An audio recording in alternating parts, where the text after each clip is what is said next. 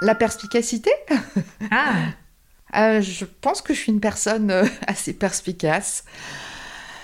C'est parfois troublant, mais il m'arrive de d'être tellement connectée à la personne, euh, de ressentir son énergie euh, positive, parfois négative. Alors attention, ne te méprends pas ou ne vous méprenez pas, auditeur.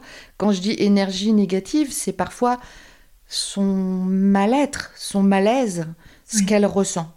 Et il m'arrive parfois d'être tellement connectée que je devine sa souffrance et je peux mettre des mots sur ce qu'elle a vécu, sa blessure ou sa souffrance qu'elle ne verbalise pas pour le moment.